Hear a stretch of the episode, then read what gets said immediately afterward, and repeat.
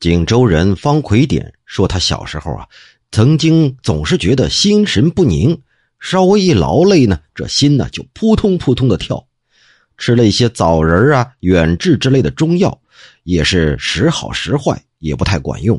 有一次呀，就碰到了朋友家里伏击请仙，那请来的神仙自称是纯阳子吕洞宾，这方奎典便趁机拜求仙人给个药方。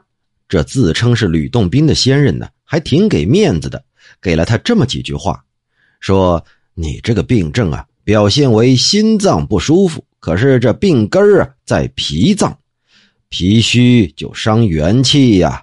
你可以炒一些白术来经常服用啊。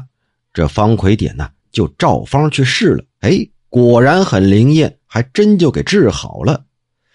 方奎典又说，他曾经啊也是伏击请仙，求问自己科考的情况，请来的神仙就说了。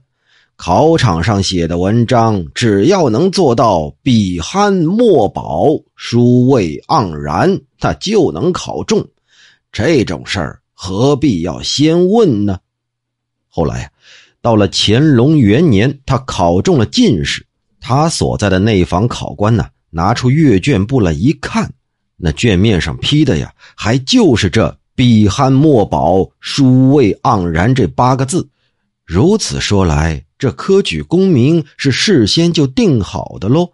难道连这阅卷的批语也是早就注定的吗？